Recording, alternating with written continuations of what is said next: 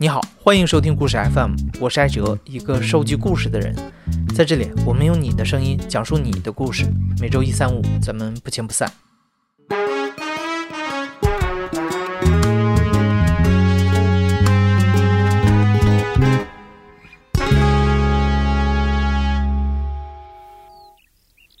我是在这个小地方长大，我和我的妈妈就是没有建立起来这个纽带。没有建立起来这个纽带的孩子，他可能就是对这个大自然会有更多的这个亲密感。然后我从小就是观察这个世界长大的。呃，我那时候记着就说，我知道有一个地方叫新新疆，知道他们那个地方好像大家会围着这个篝火啊，那个跳舞啊。然后我就有一次就说弄了一些，嗯，几个馒头就带着我就去爬山。我以为爬到山上往外边看的时候。山的那边应该就是新疆了，那边就有人在那儿，就是围着个篝火啊，在那儿那个跳舞啊、吃肉啊。上去了才发现那边是，又是更多的这个山啊。诗人王嘉欣有一首诗叫《在山的那边》，诗里讲了一个想要翻过山去看海的孩子。这首创作于七十年代末的小诗，好像成了八九十年代青年人生活的一个隐喻。他们迫切地想要走出去，翻过去，看看外面那个陌生的世界。今天的讲述者李延龙就是其中一位。我叫李延龙，延是延安的延，我的小名叫小将，红卫兵小将的小将。从这两个名字你就知道，就是我的出生地和那个我的年龄。就是我是一九六八年出生的，然后出生在陕西省延安地区安塞县真武洞公社。我现在是在美国做药物研发。我爸爸是一九五八年的时候被划成了右派，他在西安那时候上学，然后他就被下放到了那个延安地下的这个安塞县。过去之后，他也没有了这个女朋友了，然后他只好回到了那个老家去，娶了我妈。就说是对于他来说，传宗接代还是很重要的。我妈是一个就是说没有读过书的，算是没文化的人吧。然后我爸娶了她之后，然后就扎根到这个陕西去生活。陕西我们家这个算是叫黑户，黑户是这个意思，就说生活在城市边缘上的，就说没有城市户口的人。其实我小时候朋友圈里边这些人好多是这个黑户。我们家就说是还有四个孩子，我有一个哥哥，一个弟弟，还有一个姐姐，姐姐是老大。在这个里边我爸爸是一个算是知识分子，他的专业是兽医。然后他在那边的时候，下放过去，当地的人对他还还算好了，就说并不像那个伤痕文学里边，就说你会看到了，呃，好多就说呃苦难。就在我们家这里边，我倒没有感觉到太多这个苦难，就是周边人对他还算是友善，只不过他应该是过得很孤独。我的印象中，他总是就是自己做自己的这个事情。有一次，他带我去那个单位叫畜牧站，我坐在这个他那个自行车后边，他就跟我讲，他说：“小将啊，现在这个真神奇，说是试管婴儿已经就是做成了。”我那时候就想，试管婴儿，想象一个玻璃管里边可以种出来小孩，的确是很神奇的。那时候。我回去查了，试管婴儿是一九七八年做的第一例，那就是当时我只有十岁。如果我的爸爸就说是要把这么一个神奇的事情，他没有别人可以去分享，他和一个十岁的孩子在这儿分享啊，可以知道就是他的确是很孤独的。后来到了那个八零年的时候，就说其实七九年、八零年的时候，这个呃改革开放，我们家就是立即就嗯有了巨大这个转变。之后呢，我爸爸就被平反了，嗯，我妈这个开始做这个裁缝，我们变成了那个我们县里边大概，其实全国应该那时候也是就是第一批这个万元户。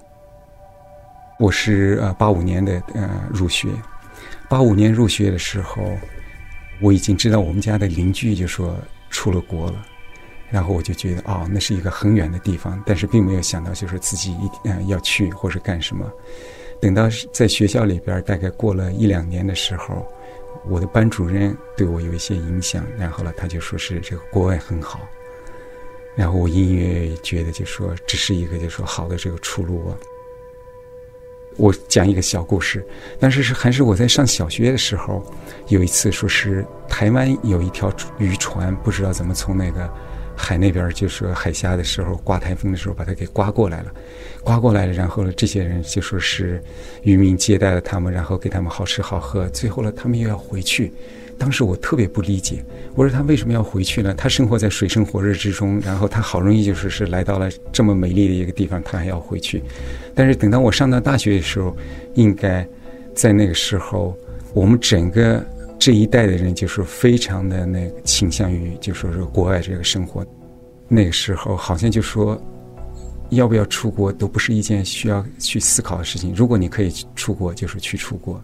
一般就是是公派。我记得在我那个比我高两年级的这些人啊，他是可以被呃都有被公派过去的。如果要是自己出去的话，就是要经过的那些嗯层层那个障碍是相当的高，所以大部分人是不会去思考这件。就是即使你知道，就是说月亮上边，比如生活很好，但是你知道你上不了月，你也就不会去思考它。但是呢，我是去思考过的。我是八九年毕业。毕业的时候，然后呢，就有一个新的这个政策出来，这个叫侨属关系。侨属关系的意思是说，如果你有亲属，包括直系亲属还是旁系亲属，在国外生活的话，你是可以出国的；如果你没有亲戚的话，你是不可以出国的。当时就说把大部分人这条路就是都堵住了，因为大部分人是没有这个就说亲戚的，我就放弃了这个出国这个想法。放弃这个出国这个想法，然后我就去了华北制药厂，在石家庄的华北制药厂去工作。李延龙在制药厂的时候加入了一个小组，他们的目标是生产一种叫环孢菌素的免疫制剂。环孢菌素的功能是缓解器官移植中出现的排异反应。当时一瓶药的售价是五千块钱，很多需要终身服用的病人根本承受不起。李延龙所在的团队后来成功的把这个药的成本降了下来，挽救了很多人的生命。没过几年，这种药的销售额就上亿了。但李延龙他们并没有因此获得什么回报。在我生活的那个时期，在中国，一个很愿意努力、一个很愿意做事这个人是不一定能够看得到前途的。至少我看不到我的前途。我在我这个公司里边。我们做了这么重要的这个工作，然后就是挽救了这么多人的这个生命。我们平均每个人大概上交这个利税，就是上交给国家的利税的话，我当时也算了一笔钱，就是每个人上交利税是两万多块钱。但是呢，我那个拿到手里，我的工资只有一千多块钱。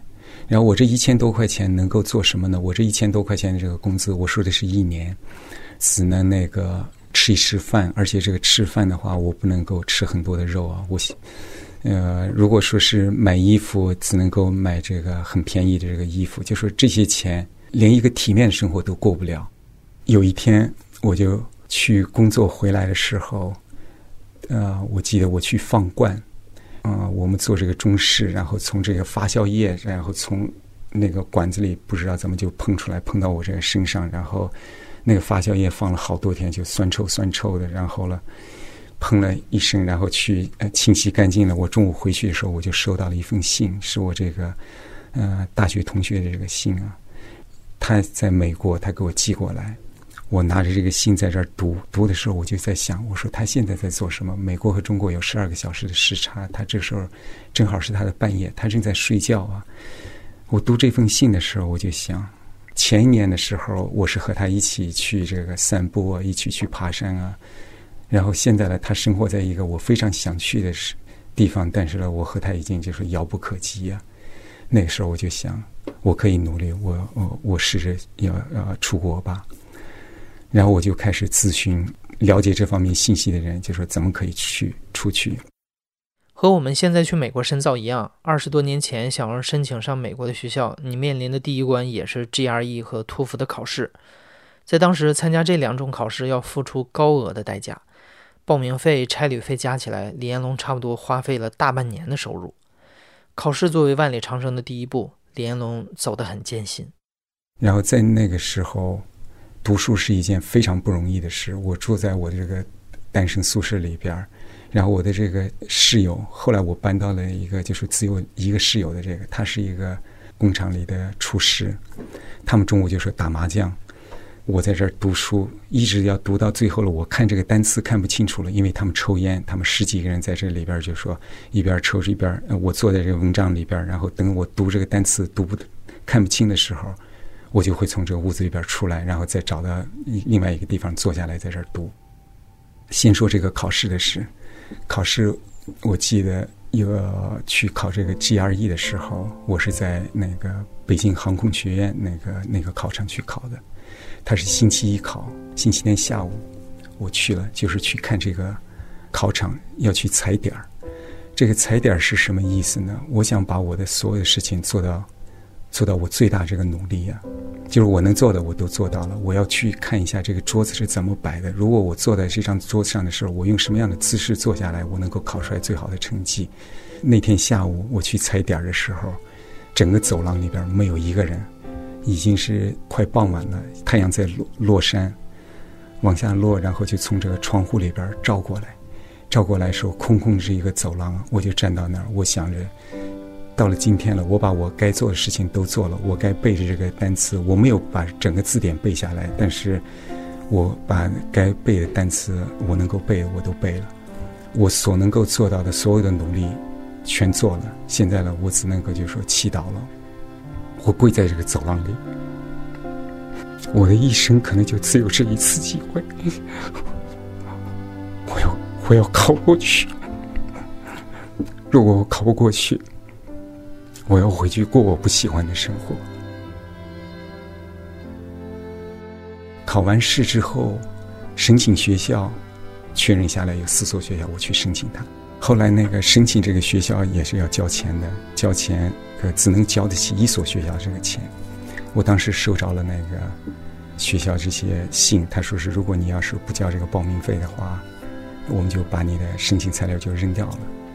所以我只只能够申请一所学校，我就申请了一所学校。嗯，交了四十美美元的报名费。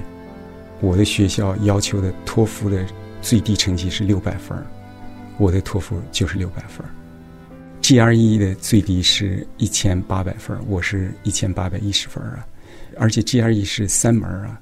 如果这就是每一门就是要是多错一道题的话，或者一门多错两道题的话，也是就是没有机会了。当时我是我们学校招进去的时候成绩最低的一个，我的这生活里这些机会都是唯一的一次啊。然后那就说期盼吧，期盼后来就说是居然收到这个。啊，录取通知单的时候，那当然是就是说，简直就说不可思议的一件事情就要发生了。但是发生了之后，立即就说心里边也就冷静下来，因为之子是万里长征走了两步啊，下一步就说是要有这个侨属关系，有侨属关系，你才可以就说是出国。我女朋友家当时我们已经结婚了，那就算是我太太吧，她家。也就算有吧。李延龙说：“其实当时百分之九十办理侨属关系的人，实际上都没有非常确切的证据来证明他们的侨属关系属实，包括李延龙自己也是这样。所以乔属关系审核材料的过程让李延龙非常揪心，好像他的出国梦随时都会判死刑。在这个过程中，那就要动用所有的这个亲戚关系，然后去办这个。但是在这个过程中，我遇到了一位。”非常好的这个先生，他呃，他姓白。当时就说，等到所有的这个证明要到最后一级出的时候，就是他是在街道办事处。我当时都想要给他送什么礼，然后我就走到他这个门口的时候，我就听到他在里边讲电话。他就是在和上一级的这个侨办在确认，我太太他们家是有这个侨属关系。他说是他们家是有这个侨属关系。他说我可以出这个证明，我到时候把这个证明给你发过去。等他挂完电话，我进进去了。进去了之后，他说我知道你想出国，他说是这是一件好的这个事情。然后他说如果我有机会，我也会想出去，但是呢我没有这样的机会，所以我是会鼓励你们这个这样的年轻人去追求自己的梦想。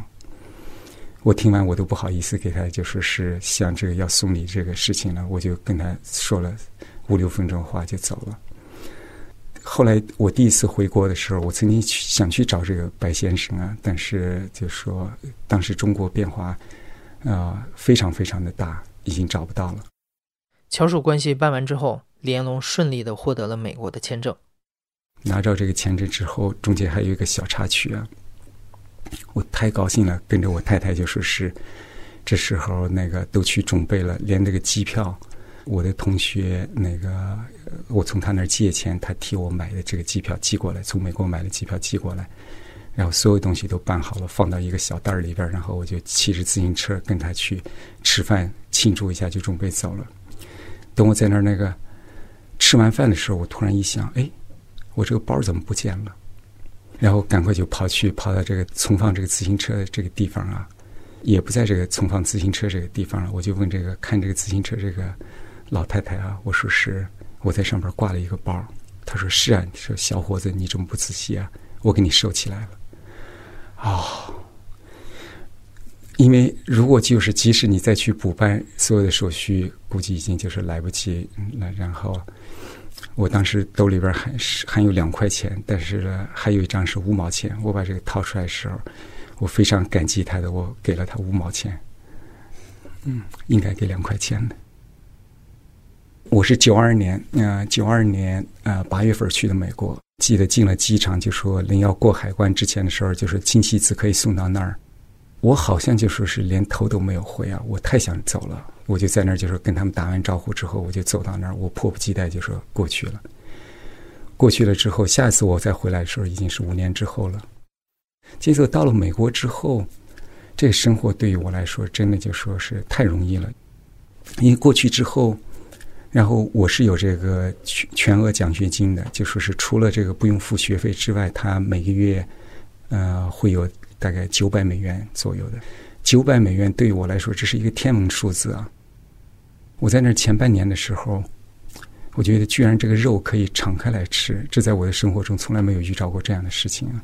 四个月之后，我就把我的太太就给接来了，这在那个时时候是相当难的一件事，因为如果要接他过去，就是说你需要有经济这个证明，就说你有这样的经济能力去把他接过来。然后呢，他就申请了我读的这所学校，居然也就是申请上来。这中间也有个小故事，因为负责这个招生的就是我的这个老板啊。但是呢，他有一次跑过来问我，他说：“是，你认识这个人吗？”我说：“认识啊。”我说：“她是我太太啊。”她说：“她申请我们的学校，你知道吗？”我说：“知道。”她说：“那你为什么没有跟我说呢？”我说：“是她申请学校，不是我申请啊。”其实这样的话，就是尽管她没有告诉我，就说是她知道她是我的太太，所以她可能就说放她一马，就说让她就说入学更容易一点。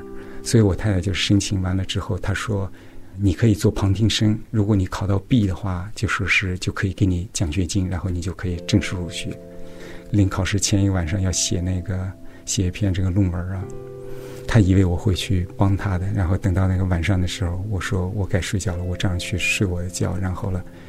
他很生气，但是呢，我半夜我还记得记得能够听得着稀稀疏疏的声音。到了第二天早上我起来的时候，他还在那儿写，但是他告诉我他写完了，终于就是把这个送上去了。我的导师是很欣赏我的这些做法的，因为我没有告诉他是我的太太在申请，而且他也知道我并没有帮他写那篇论文啊。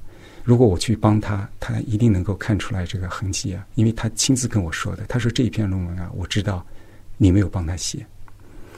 我的这个诚实，我觉得给我带来了很多这些好的。但是我的这个诚实，当年的时候，在我们家是被嘲笑的一件事情。小的时候，我爸从我的他的单位里边借了一个碗回来，就说他从单位里边买了一些吃的，然后就用这个碗给端回来。端回来，然后我妈把这个碗放到这个灶台上的时候，从墙上掉下来一个灶里，这个灶里把它给敲着了。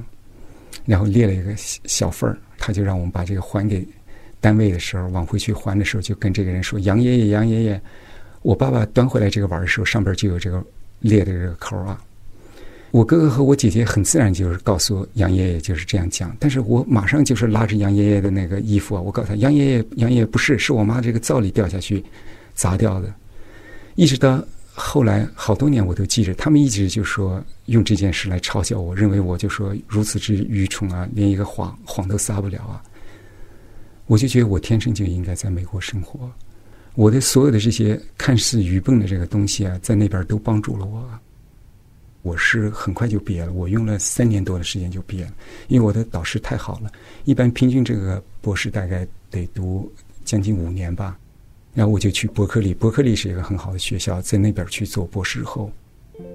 在做博士后期间的时候，美国开了另外一扇门，叫做国家利益豁免或者杰出人才。然后让你那个就说是在美国留下来。我九七年底的时候就拿着这个绿卡了，所以从我出国到拿着绿卡，也就是五年多一点的这个时间啊。李彦龙毕业工作几年之后，加入了一个只有十几个人的医疗研发团队。公司经过十多年的发展，现在已经跻身世界五百强企业，市值一百多亿美元。李彦龙后来经常回国，他眼看着中国发生了翻天覆地的变化。李彦龙的兄弟姐妹虽然没有出国，但也在市场经济的浪潮中抓住了时代的红利，成了非常富有的人。但是在不同的文化中生活的久了，即使是骨肉亲情，最终也因为价值观的差异渐行渐远。二零零一年，李彦龙回中国前买了一个八音盒，准备送给父亲。他觉得八音盒发出的声音就好像人的生命一样，你觉得它要停止了，可它总会以某种奇妙的方式延续着。可惜李彦龙的父亲没有听到他的声音就去世了。故事讲述的结尾，李彦龙拿出了这个八音盒，拧上了发条。其实我和我爸是非常非常的像，我是我们家四个孩子里边就是唯一一个就是和我爸，就说从背影里边就是别人都认不差的。不只是这样，而且就是我的骨子里边，不然他当年为什么就能够被划成右派呢？就是因为他。是一个诚实的人，他会说他想说的这个话，他从来不会去撒谎。我和他就是是一样的人，我觉得就是我是在代表着这个我爸，就是活下去了，然后就是人的这个生命的一个传承啊，他传给我了，他传给我现在了，就是是我用这个这个八音盒来记录，就说他生生命中最后的这些事情。你听，这个声音还在，嗯。